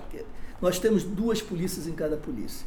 Então, na Polícia Civil, por exemplo, o sujeito com 21, 22 anos termina o bacharelado em Direito, menino ou menina, numa boa universidade, classe média, pode se dedicar inteiramente aos estudos, faz concurso para a polícia, passa, faz um pequeno curso e chega como delegado numa delegacia de polícia. Com Entra 22, como delegado. delegado. 22, 23 anos, o menino ou menino, o jovem ou a jovem, vai comandar e com essa idade é possível ser delegado? Sim, vai comandar, não vai ser titular, mas vai ser um delegado é, de segundo, terceiro escalão, mas delegado, delegado, comandando 30, 40 profissionais, muitos dos quais estão lá 20, 25 anos.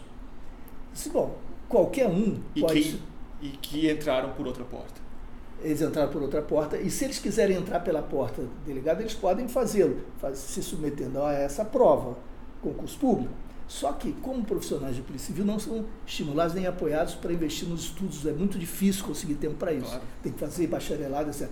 Lembre-se. Precisa se formar. Eles têm terceiro grau. Eles todos têm universidade.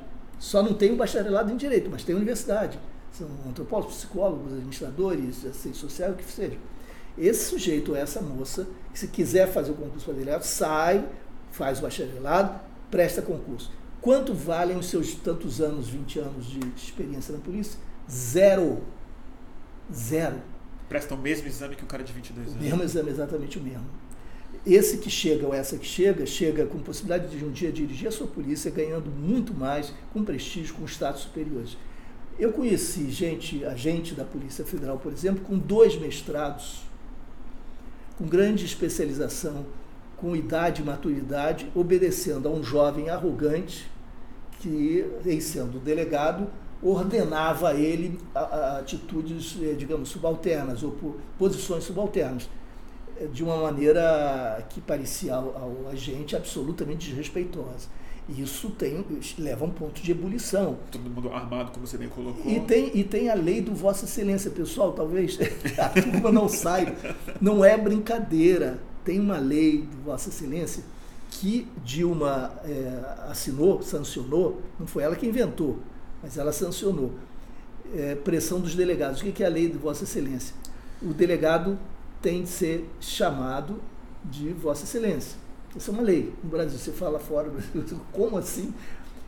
Eu recebo fotos de várias delegacias Brasil afora, de agentes da Polícia Federal, fotos com textos afixados na parede, dizendo assim: de hoje em diante, sei lá quais são os termos formais, solicito que, eu determino que todos os ofícios encaminhados a essa autoridade, o delegado, é, sejam é, precedidos pelo vocativo Vossa Excelência, conforme a lei tal, ou não serão recebidos. O delegado fulano de tal. O Vossa Excelência. O Vossa Excelência assinando. É... Então você tem. Desespero, me dá. Você imagina o nível de. de... É machadiano. Não, coisa, é uma assim. coisa. Assim. no século XIX. É, é inacreditável, aristocrático, é, estamental. É. é. o tal, você sabe com quem está falando, de que. É, sobre qual. Eh, sobre cujo fenômeno escreve o Roberto D'Amato, isso está presente. Mas isso traduz em salários muito diferentes, perspectivas de carreira totalmente diferentes, etc. Isso provoca uma revolta muito grande.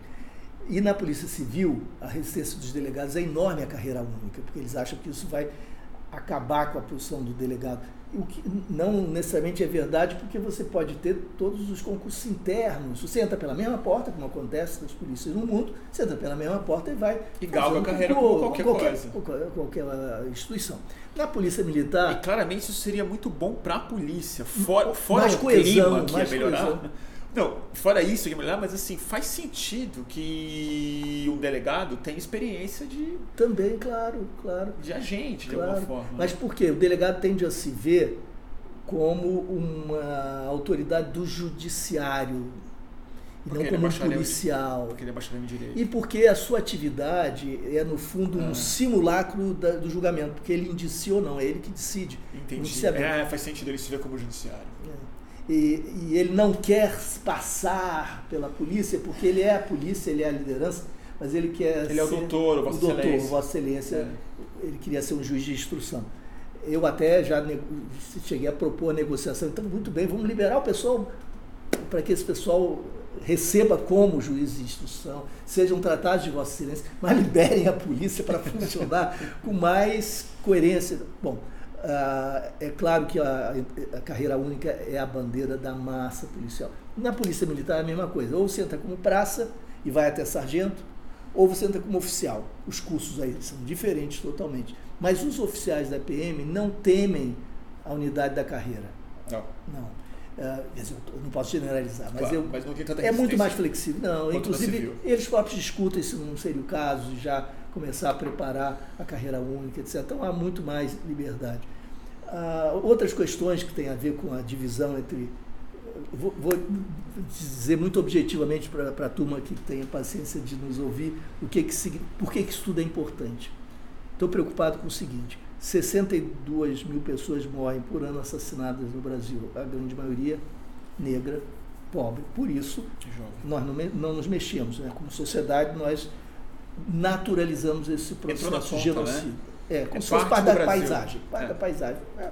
Porque quem está morrendo são jovens negros, são jovens pobres, então isso se naturaliza e, e, e, essa é a nossa herança perversa, tem a ver com racismo estrutural, com a desigualdade, etc. Quantos desses 62 mil são investigados?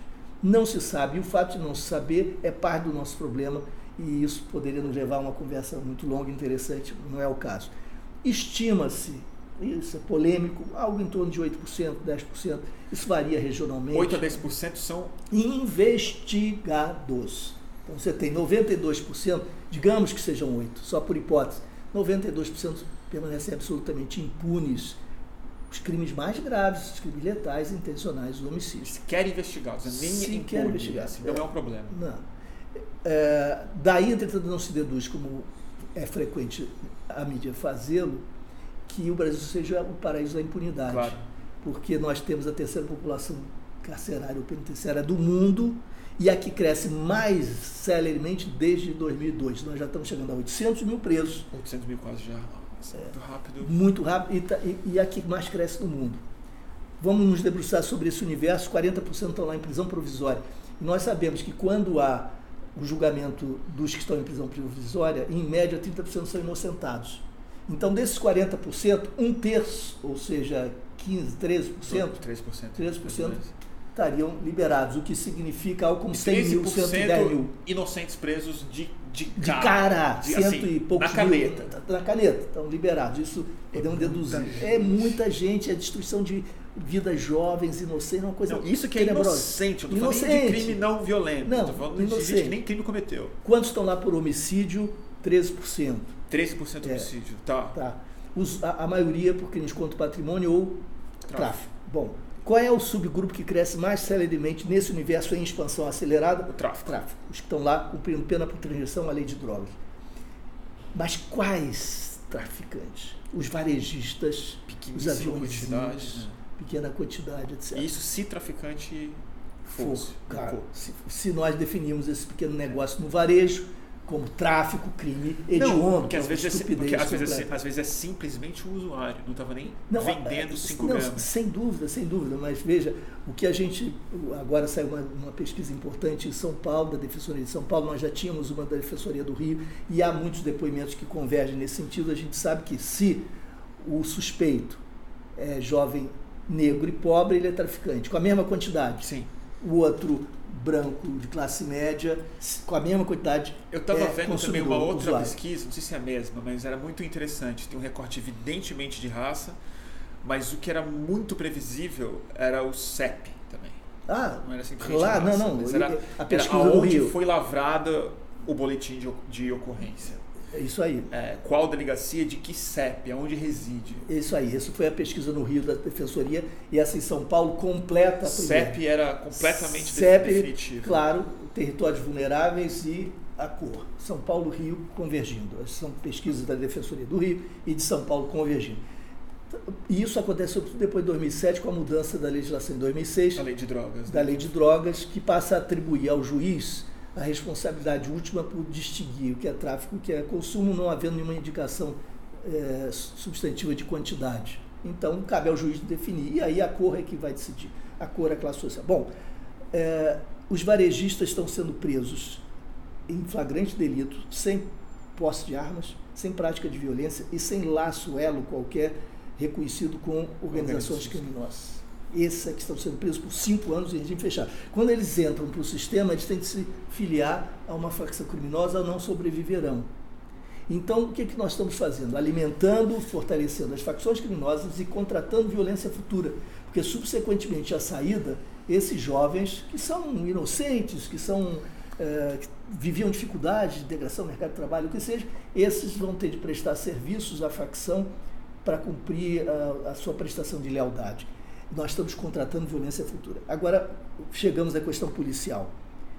Qual é a polícia que está nas ruas 24 horas do país inteiro? A polícia militar. militar. Ela é proibida de investigar, de acordo com a Constituição. Mas ela é instada, pressionada, cobrada, demandada. É pro, isso é importante falar. Ela é proibida de investigar. Ela é proibida de investigar de acordo com o artigo 144 da Constituição, que define o nosso modelo policial. Ela é ostensiva. Ela é ostensiva, preventiva, uniformizada, cumpre esse papel, assim definindo a Constituição. Ela não pode investigar. Quem investiga é a Polícia Civil, que não pode fazer o trabalho preventivo ostensivo, apesar de haver a CORE, por exemplo, a Coordenação da Polícia Civil, que é uma unidade bélica tá. inscrita na Polícia Civil, outros, é, outros 500, outros que seria inconstitucional. Bom, outra questão. Mas, enfim. Então, a, Polícia Militar está presente nas ruas, é proibida de investigar, mas ela é instada, pressionada, demandada a produzir. Ela tem que produzir resultado. E o que, que ela entende como produzir? Prender. O flagrante. Só lhe resta flagrante, ela não pode não investigar. Pode investigar. Ela só pode produzir sem investigar é, só tem que botar a gente presa e não pode investigar, é só o flagrante. Só o flagrante que Quais são os crimes passíveis de identificação em flagrante delito? Quer dizer, que se dão os cinco sentidos. Alguns.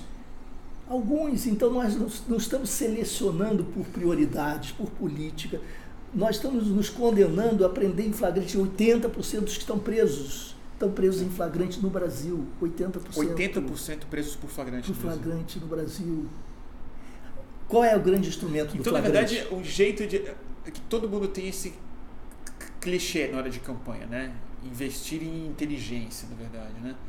Mas quase é o faz modo sentido. faz sentido, mas o modo mais inteligente de falar isso é reduzir o tanto de prisão por flagrante e aumentar o número de prisão por investigação.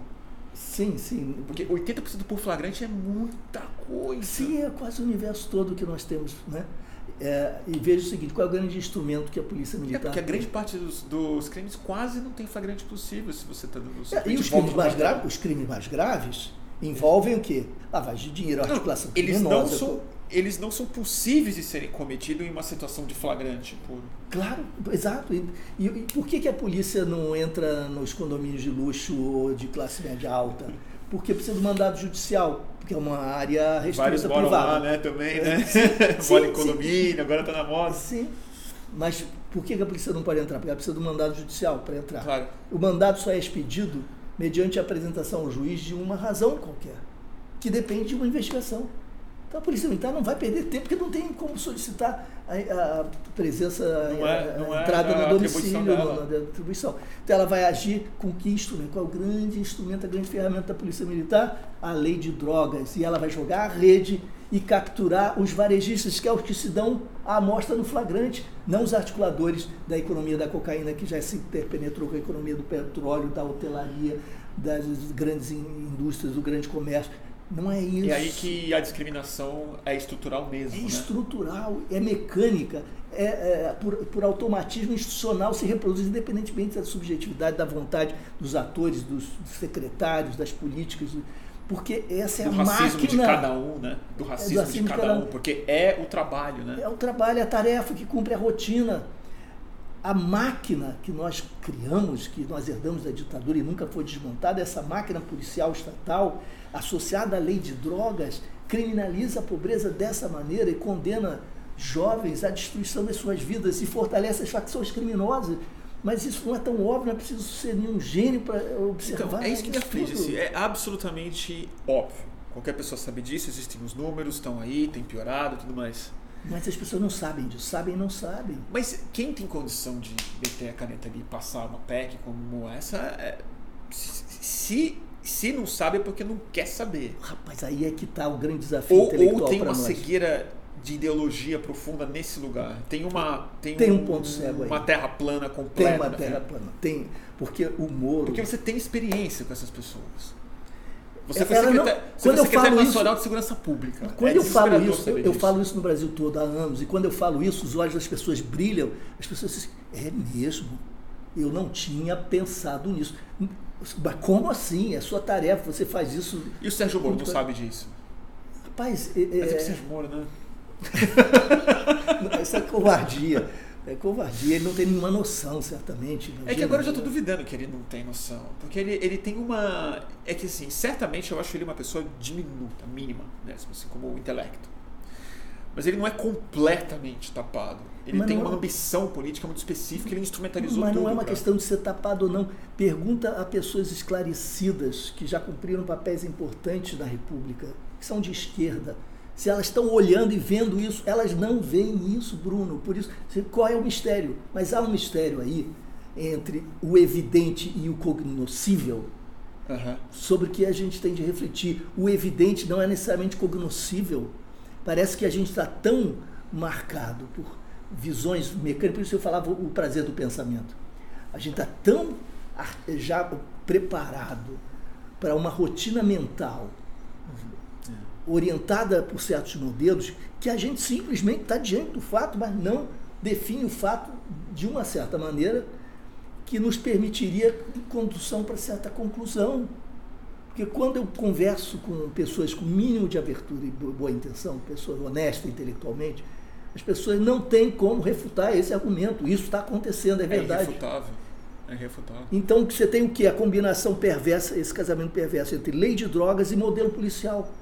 Se a gente não mudar o modelo policial e a lei de drogas, a gente não libera a juventude desse massacre, desse genocídio. Você ah, tem o espírito, por isso que eu falo, o espírito militar da sociedade que autoriza tudo isso, claro, tudo isso. Mas é tão fácil você desarticular essa máquina, é difícil. Mas eu digo, é, é, fácil diante dos imensos desafios que a gente não tem. Não é fácil, é simples. É simples. É uma, é uma, é uma, é uma mudança simples. Você desarticula, desestrutura, desmonta isso e dá uma freada nessa máquina que está é, é, digamos, destruindo corpos e vidas e espíritos, etc., dá uma travada nisso. E a segurança pública no sentido Sim, mais coletivo possível. Né? É, primeiro, no Rio a gente reduz em 30% o homicídio doloso. Pá! 30%! 30%. Se a polícia para de matar, eu uma vez fui chamado por uma autoridade que era autoridade muito importante do governo do Estado, e em respeito à nossa relação, a, a, naquele momento privada, eu prefiro não é, dizer quem foi, mas pessoa bem, naquele momento, para ser honesta, dizia: Nós estamos em campos opostos, mas eu queria lhe ouvir. Eu falei: Eu acho que eu tenho o dever de dizer o que eu acho, o que eu penso, para qualquer um que queira ouvir de fato, né? que possa ajudar, porque então, são vidas em jogo. Então eu disse: O que é que se deve fazer no Rio de Janeiro? Em primeiro lugar, é muito difícil, mas primeiro é mais fácil para de matar. A polícia tem a ordem para parar de matar. Pode fazer isso? Parar de matar? Ah, sim, a polícia para de matar. que choque, né? Para de, de é. e de se matar também, porque evidentemente são É por isso que morre, né? Que, é por é, isso que morre. Não, a, a maior parte morre em, em, no segundo emprego, mas um grupo significativo morre ali em ação também. É que eu estou falando pensando mais em São Paulo, que não morre em ação, mas é marcado para morrer por, por conta, conta, da letalidade. Da, da, Está bem, claro, claro, isso gera. Então, é, assim, puxa, mas é, você tem que repactuar a relação Estado É interessante isso, falar, para, para de matar. E isso é, é soa como algo, como assim, né? É, a pessoa diz, mas eu, como a pessoa me respeitava muito, sabia que eu estava falando sério e que eu tinha alguma base para dizer isso e depois eu pude explicar, a pessoa levou um impacto assim, para, para de fazer o que vocês estão fazendo. Ah, mas aí não vamos fazer nada, vamos cruzar os braços. Para de fazer. Vocês estão no caminho errado, reproduzindo o que sempre se fez com resultados previsíveis que são desastrosos. Para, vamos repensar. Primeiro, repactuar com as comunidades, a relação Estado-comunidade. É. É claro que isso tem a ver com o Bolsonaro. Disse, não, mas se nós não começarmos, não continuarmos a pensar essas coisas para estarmos prontos quando o nosso Pro dia vier, do Bolsonaro. É. Como é, é nós vamos porque lutar? ele também é inexorável, né? Tem que ser. É. Se, se, como é que nós vamos lutar contra esse poder se nós não temos uma alternativa para onde caminhar? E uma alternativa capaz de seduzir, recrutar policiais bem intencionados, porque usar em grande quantidade, bem intencionados, trabalhadores que estão se sentindo humilhados, explorados, etc. Então você vê, sob a bandeira de Bolsonaro, agentes e delegados se uniram. Mas eles têm interesses não só convergentes, muitos deles divergentes. E agora começam as disputas intestinas intracorporativas e entre corporações.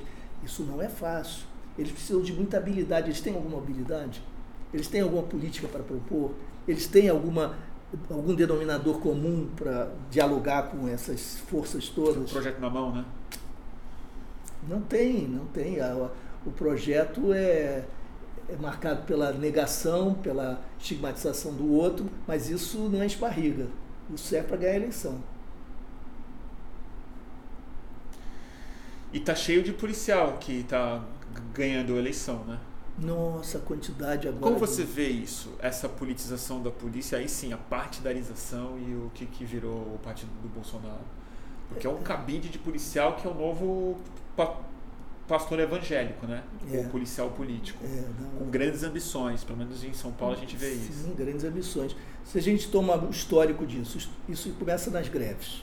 Não é o caso agora de São Paulo, mas historicamente começou nas greves. E o que, que, o que, que são essas greves policiais? Isso é muito interessante. Os governadores não querem conversar sobre aumento salarial. Ah, é, ninguém quer. É, quer. E os comandantes gerais tranquilizam os governadores e eles se apresentam como representantes dos policiais, mas não são representantes policiais, são representantes do governo. Eles são indicados pelo governo, eles não são indicados pela base. Eles, estão lá a serviço do governador. Então eles dizem para o governador está tudo bem sob controle, até que um dia a casa cai. Isso explode, a demanda explode, a indignação explode e toma as ruas. E aí você tem greves incendiárias, greves que se chamam selvagens, sem direção, arma na rua, tiro, morte e tal os governadores acuados, chantageados, porque são efetivamente, numa situação como essa, recuam e aceitam dialogar. Com quem eles vão negociar? Com quem falou mais alto na rua. Com quem gritou mais, emocionou mais e teve mais carisma. Liderança política. Que não é liderança política, esse é mas, o pulo do gato. Mas se torna um. Se torna, claro. pela mediação do governador, que acabar acolhendo esse líder de rua, que não é o líder orgânico político sindical, que tem história, que é capaz de interpretar a categoria, que faz a ponte com a sociedade, com os interesses da sociedade em termos de uma segurança pública efetiva e constitucionalmente regulada. Não, não é uma liderança política nesse sentido. É o, o que gritou mais e comoveu mais como líder carismático na massa. O governador é, entroniza, valoriza, porque negocia, essas conquistas lhe são atribuídas e ele se elege na próxima legislatura com uma pauta exclusivamente corporativista, selvagem no sentido mais primário, sem nenhum compromisso com a sociedade, com a segurança pública, com a democracia. Então nós criamos um grupo, com exceções, mas um grupo de ultracorporativistas, ultra-reacionários, com os valores mais conservadores, que começaram a, a reproduzir, ecoar o que há de pior nos segmentos policiais. E nos lembremos do seguinte: a grande massa policial é, é militar, policial militar, proibida de participar, de se organizar, de ter opiniões. Quando eu fiz a primeira reunião sobre PEC 51 no Rio de Janeiro, é outra coisa da, 18 lideranças. É proibido ter opinião, né? 18 lideranças vieram de várias partes do país, aqui para o Rio, para a gente se encontrar. Duas delas foram presas quando voltaram para casa. Porque nós discutimos a PEC. Jura? Duas foram presas, porque estavam discutindo a PEC 51. PEC 51 porque eram militares não poderiam fazer isso. Não é democrático mesmo. Não, eles estão proibidos de se organizar. Como é que você pode promover mudanças sem que o próprio profissional da área seja protagonista e ele não pode ser? Ah, gente, é muito disfuncional. É um sufocamento, não sei como você aguenta, Luiz. como é que o policial aguenta esse é nível de exploração? Aguenta, né? E aí vai para tensão lá na ponta? Que loucura. Bom, tem muita gente vendo tanta pergunta. Vamos lá. Bom, que o pessoal parou de perguntar porque a gente está conversando sem olhar aqui. Ah, tem alguém aqui que estava nesse curso que, ele, que você falou sobre junho de 2013 na UERJ. Alguém estava naquele curso lá. Ah, legal. Deixa eu mostrar de novo aqui o livro, Luiz. Desmilitarizar. Luiz, fala um pouco do livro, não o que ele é, mas da agenda. Você vai ter ah, em São tá. Paulo, Rio, Recife, Manaus, você falou? Goiânia, Porto Alegre, Belo Horizonte. O lançamento mas, desse livro aqui. É, mas vamos começar com o que já está marcado no Rio de Janeiro, dia 24 de maio, na Leonardo da Vinci, a livraria ali na Rio Branco, né, em frente ao metrô da Carioca, às 18h30, dia 24 de maio, 18h30, Rio de Janeiro. Em São Paulo, dia 31, uma semana depois, às 19 horas, no Tapera Taperá. Ah, Tapera, querido lugar. É, aqui no Rio, o debate vai, vai estar com Marcelo Freixo, Jandira Fegali, é, o Coronel Ibris Pereira, que foi comandante-geral da PM do Rio, é um defensor da desmilitarização, é, e Jurema Werneck, diretora da Anistia Internacional. Em São Paulo, nós vamos ter a Mônica Seixas, o Paulo Teixeira, o Bruno Paz Manso e a professora é, eu tenho que rever, porque eu estou tão confuso já com tantos nomes. Mas eu vejo, vejo e aqui no meu, nos meus guardados, porque ela é uma pessoa super importante, merece merece o destaque. Bom, eu sempre fico admirado com o seu otimismo. Você sempre tem uma visão mais esperançosa mesmo, em geral. Mas a pergunta que eu tenho é um pouco complicada.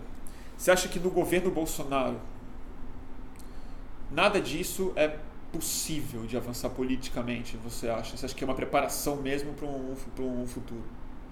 Uma coisa é o governo Bolsonaro, outra coisa é o Congresso Nacional. É. Né? Mas o Congresso está tá um pouco mais conservador e, e militarista do que o anterior. E aí eu queria fazer uma pergunta. Mas está na contramão do governo federal, até por interesses até por corporativos. É, então, mas a saber se uh, o interesse polícia, se essa reforma da, da polícia seria alguma coisa interessante. Agora, uma pergunta que você deve ter respondido trocentas vezes. Você, me desculpe, porque eu não posso deixar claro. de citar a doutora Eunice Prudente, que é tá. professora de Direito da USP. Ela, eu tenho muito orgulho, é um prazer e uma honra tê-la no debate em São Paulo. Então, a professora Eunice Prudente vai estar também em São Paulo. E depois, é, também eu não posso deixar de falar de Goiânia, porque eu vou estar lá no dia 20, agora, e, é, na universidade. Então lá vai ser divulgado na universidade, a gente vai fazer o lançamento e debate. Eu ajudo a divulgar. E depois, no, no, no, dia 27, em, em Recife, no encontro dos policiais antifascistas, que constitui a grande novidade política no universo policial. Eles assumindo protagonismo e numa posição progressista democrática, antifascista. E nós vamos lançar o livro lá e discutir Muito importante escutar essa turma. Eu queria, de repente, fazer uma entrevista com algum deles, então, porque policial, pelo menos no, no é nosso campo, é... É raro, né? Assim, conhecer. Não, não, é nem raro conhecer. É, raro conhecer. Re... Mas o nosso campo é mais difícil de reconhecer, na verdade, do que né? é tipo de admitir que existe existem brechas, assim, existem pessoas. É que eu acho que no Rio é mais, é mais fácil isso. No Rio, com, pouco, com a pouca experiência que eu tenho daqui, eu conheço policiais progressistas, existe uma conversa interna da polícia muito mais rica e diversa e tal. São Paulo me parece uma coisa tão alinhada, feche assim lá. É... Eu não tenho capacidade de avaliar, não tenho é, conhecimento. Eu, mas, é, mas eu, eu, também não tenho, mas parece uma polícia mais fechada mesmo, ideologicamente falando. É, sobre o governo, né? Hum. É, estava vendo sobre, essas, sobre a esperança de mudar alguma coisa, uhum. mas mais do que isso, queria conversar com você, uma conversa bem difícil. E está falando. Ah, na verdade é uma pergunta que você já respondeu muitas vezes, certamente. Antes de entrar no último assunto que eu queria ter com você, até porque estamos um, um, uma hora e meia já no ar. Mas é. Por que que avançou tão pouco nessa mudança estrutural da polícia? Por que, que não foi possível fazer isso quando havia mais capital político? Quando você era secretário nacional de segurança, quando o Lula estava com todo o capital dele? Não havia uma consciência clara dentro da esquerda de que isso era uma prioridade, como hoje parece estar tá mais claro? Uhum. Ou não havia capital político no Congresso, não se investiu nisso, a sociedade não estava preparada? Qual foi o, o uhum. nó que tendo pessoas muito progressistas como você, como o Márcio Tomás Bastos, o Tasso Genro, pessoas que é, teriam uma visão mais progressista. Por que, Balestrério. Por que, que não conseguimos reformar as polícias militares, as, as polícias brasileiras? É, sim, esse é um problema tão sério. Eu dediquei dois capítulos do livro a responder essa pergunta. Por que é tão difícil é, reformar. mudar a polícia e reformar a polícia? É, 2003, da, na transição do governo, havia 70 e poucas pessoas indicadas pelo futuro governo Lula para aquele período da transição. 70 pessoas? Eram 70. Tá. Algo assim. É, havia duas na área, não, desculpe, uma na área de justiça e segurança, era eu. Uma, você era a única pessoa de transição para discutir justiça e segurança? É, salvo algum engano, aí me desculpe se estou esquecendo alguém, mas acho tá, que era mas... só eu. Acho que era só eu. Isso é indicativo da importância que se dá isso. Você, meu Deus do céu. Bom, aí vamos lá, tem o plano, a gente passou um ano. E não é que não era um problema, né, naquela época. Nossa Senhora. Aí teve um, um plano que a gente, ao qual a gente se dedicou durante quase um ano, um grupo trabalho, vários grupos no Brasil todo e, e, e audiências públicas e tal. E, aliás, depois eu conto até uma anedota que envolve o Lula que é bem interessante. Acho que eu sei qual é essa anedota. que é bem revelador. É de uma igreja, não é? É, é uma assembleia. É, é. Mas o fato é que a gente começa o governo e eu tinha por obrigação colocar em prática o plano, e o plano previa uma negociação com os governadores. Eu disse, isso aqui vai ser muito difícil. Porque é atribuição deles, né? É, e, eu, e nós queríamos o endosso de todos eles para apresentar ao Congresso uma proposta de, de mudança da Constituição. E já era semelhante à sua PEC? Com, é, tinha vários ingredientes, não, tá. não era, não, era a não, mesma não PEC, supunha tá. a desmilitarização, mas havia avanços importantes e tal. Mas era, era a criação de é. polícias ao longo do Brasil todo? Tinha, essa, tinha, tinha, tinha mudanças, mudanças profundas e tal. Era nesse nível, a mudança da arquitetura institucional de segurança pública e do modelo policial. A arquitetura inclui também a distribuição entre, entre os entes federados das respectivas responsabilidades. Seria tirar o monopólio dos governadores isso, da administração isso. das polícias. Incluir município, incluir a União, que é praticamente impotente. E os governadores não se atraíram por essa ideia? Atraíram, todos assinaram. Até Porque mais. eu imaginei que os governadores falaram, tira essa Ou bucha tira de essa bucha de mim. Vamos claro, dividir um pouco dividir, tarefa. Claro. Porque ninguém deve gostar. É, então não foi por minha habilidade como negociador, mas o sucesso foi pleno. Todos os 27 governadores assinaram, endossaram a proposta. O governo Lula todo for, poderoso, fortíssimo, com apoio popular, vindo das urnas, e os 27 governadores apoiando.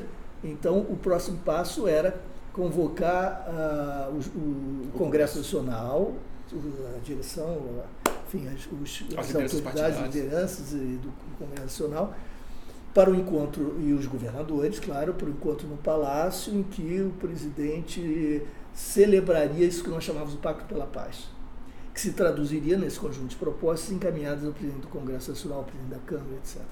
Claro que haveria mudanças e resistências, mas alguma coisa se alcançaria, muito provavelmente, porque era uma força muito grande. Claro, 27 governadores, todo mundo. Todo mundo, muito forte. Então nós, eh, quando foi marcada essa primeira data, nós vibramos muito, era uma conquista histórica porque a partir daí, mesmo que as mudanças sejam pequenas, nós começaríamos a destravar, quebrar essa camisa de força da herança da ditadura é, nesse isso... formato e nós abriríamos para a inovação, para a experimentação, para a criatividade, para as ideias que começariam a fluir, para uma nova pauta. Era um grande momento. Foi cancelado, foi remarcado. Pusemos os pés atrás. Foi cancelado misteriosamente? É bom, o presidente tem tantos afazeres. Ah, o presidente, o Lula é, falou, não vou fazer isso hoje. Não, não falou com, conosco, tá, tá, tá, mas a gente recebeu a informação de que a data as forças inicial, ocultas do. Não, a, a data inicial não ia, foi adiou. adiada. Tá. Foi marcada uma segunda vez e depois suspenso o Cinedi. Mais adiante eu caio e isso vai para a gaveta não existe mais. Ninguém fala mais no assunto. Isso é que é extraordinário no Brasil. Eu estava na mídia o tempo todo. Eu lembro de você. Foi quando eu te conheci, assim, todo. vendo você no Roda Viva. Aí de repente tchum, desaparece. Mas o que que e o que, que entrou no lugar no, da programação? Cai o programa A e entra o programa B. Qual é o programa B? Ações espetaculares da Polícia Federal às 5 da manhã na casa de representantes da classe média, da elite ver como é que nós somos um governo popular. Foi da Daslu, aquela, aquela isso, história? Jura? Isso. Não só da Daslu, Daslu é Eu lembro, mas eu lembro que você, Nossa, é tão interessante isso, porque você sabe que naquela vez, quando prenderam a Eliana, que era dona da Daslu, contrabando, aquelas coisas todas, eu lembro porque, enfim, eu me lembro bem, eu lembro de ver a Hebe no dia da prisão. E ela entrou ao vivo no seu programa com uma bandeira do Brasil revoltada com o governo nacional. Foi a primeira vez que eu vi, que eu vi o Coxinha aparecer. Foi a Hebe Camargo com uma, com uma falando basta, chega desse autoritarismo, o governo não respeita os empresários, defendendo a Eliana Tranquese ao vivo no SBT com a maneira do Brasil, sobre essa operação policial. Sim, mas pode ser que ela estivesse defendendo não como coxinha a elite, não, mas os direitos não, os direitos sim, mas a estética. Sei, sei, entendi. A, bande a coxinha que eu tô falando assim. A estética. O antipetismo acusando eles de autoritários, sim, sim, de totalitários, com a bandeira do Brasil e defendendo os empresários. Não era uma defesa dos direitos e das liberdades entendi, individuais. Claro. Era assim, ela é uma trabalhadora, hum. basta. E foi aí logo que o Dória apareceu em defesa também, falando que não dava mais, que o empresário era vítima do PT, hum, no escândalo de prisão. Olha Mas que isso, curioso. Isso, é. isso foi um parênteses não. que eu lembro muito bem, do basta. Interessantíssimo. Do cansei, né, que chamava. Cansei, cansei, eu me lembro disso. Cansei, cansei. É. E aí você vê, ao invés de um programa de segurança pública, um plano nacional, uma política de segurança Nossa, pública, se coloca no lugar um conjunto de atividades, de iniciativas espetaculares midiáticas. Um lava-jatismo. Um lava-jatismo, claro, é isso aí. Porque estavam presentes sempre jornalistas. É, às 5 da manhã, como é que você, numa operação às 5 da manhã, leva a tiracolo jornalistas, repórter, cinegrafista? Essa é uma operação política, né? É uma operação midiática. Midiática, junto, junto evidente. Então, é propaganda. E, e, em algum lugar é propaganda. É claro, e se esquece, e se esqueceram do plano proposital. Por quê? E você não teve essa informação de fato. As pessoas não te chamaram como secretário nacional e falaram, Luiz, olha. Não vai dar. A gente está mais focado em operação policial agora. Isso é uma coisa que só você, você simplesmente viu. Assim. Só vi, claro até porque eu tinha que sair do caminho porque eu podia criar uma dificuldade assim, não, eu não estou aqui para isso e tal, né? Isso é a traição claro. do nosso plano, da nossa visão. Mas o fato é que foi descartada a, a, celebração do Pacto pela Paz. Por que, que aquilo desapareceu do mapa? Por uma razão muito simples, pela mesma razão que fez o Fernando Henrique não considerar essa hipótese, e os presidentes anteriores tampouco e os subsequentes tampouco, quer dizer, a Dilma tampouco. Porque é, quando o presidente da República traz para si essa problemática, assume um protagonismo na área de segurança pública, compra imediatamente todo o pacote que implica desgaste monstruoso. No dia seguinte. O passivo vira dele também. É, claro, claro, No dia seguinte, você imagina. O presidente. Se os governadores não estão afim dessa bucha, por que, porque, por que, é que o presidente. Por que ele ia querer? Já tem tanto problema, tanta bucha. Então você imagina no Jornal Nacional o presidente dizendo: estamos aqui celebrando esse momento, iniciando um grande processo de reforma o processo já foi para 10 anos. Vai dar um problema danado No dia caminho. seguinte, não, no dia seguinte, a dona Maria, o seu João, ali na Avenida Atlântica, roubados, dizem para os repórteres, oh, acabamos de ser assaltados, presidente. O senhor disse ontem que ia ficar tudo tão bom, tão, tão maravilhoso. Esse Lula aí. Pronto, agora o presidente é que já é o alvo da cobrança, mais uma cobrança. Então, é evidente que não é racional, no sentido do cálculo utilitário, para qualquer agente que assuma o Executivo Nacional União, me, é, mesclar-se, associar-se a essa temática. Mas a autopreservação, autopreservação. é impele agir assim. É claro. Então só há duas possibilidades. Ou um ser sacrificial que seja um anjo, um santo. Um policial, é, quase que um presidente de pauta única, assim, eu vou fazer isso. É, que não tem reeleição e várias condições. Ou, o que eu sempre defendi, a negociação de uma ampla coalizão suprapartidária para dividir os custos, porque senão isso não avança. Ainda que o presidente seja fundamental ou a presidente seja fundamental. Então, o, nós estamos diante de vários embaraços por conta mas até é interessante porque isso está acontecendo de uma maneira inversa, mas está acontecendo. O governo federal está chamando para si essa responsabilidade, acho que desde o Temer de maneira mais assertiva. Criou-se o é, Ministério da Segurança Pública. É, o, mas o Bolsonaro está falando que a queda nos homicídios é por conta da eleição dele. O Sérgio Moro está falando de polícia. Sim, pois é. Aí você tem que ver como é que é mais fácil você, sendo um demagogo de ultradireita, tipo neofascista, você assimilar essa pauta. Porque é a pauta da bala. É, pauta da bala. É, é pauta retórica e performática. Eu quero dizer o seguinte: na eleição, é, a minha enteada, Natália, teve uma discussão com um amigo lá do Sul e o amigo dizia assim, poxa, mas eu sou Bolsonaro porque ele vai fazer pela segurança. Ela dizia, mas fazer o quê? Qual é a proposta? Ele dizia, ah, vai fazer.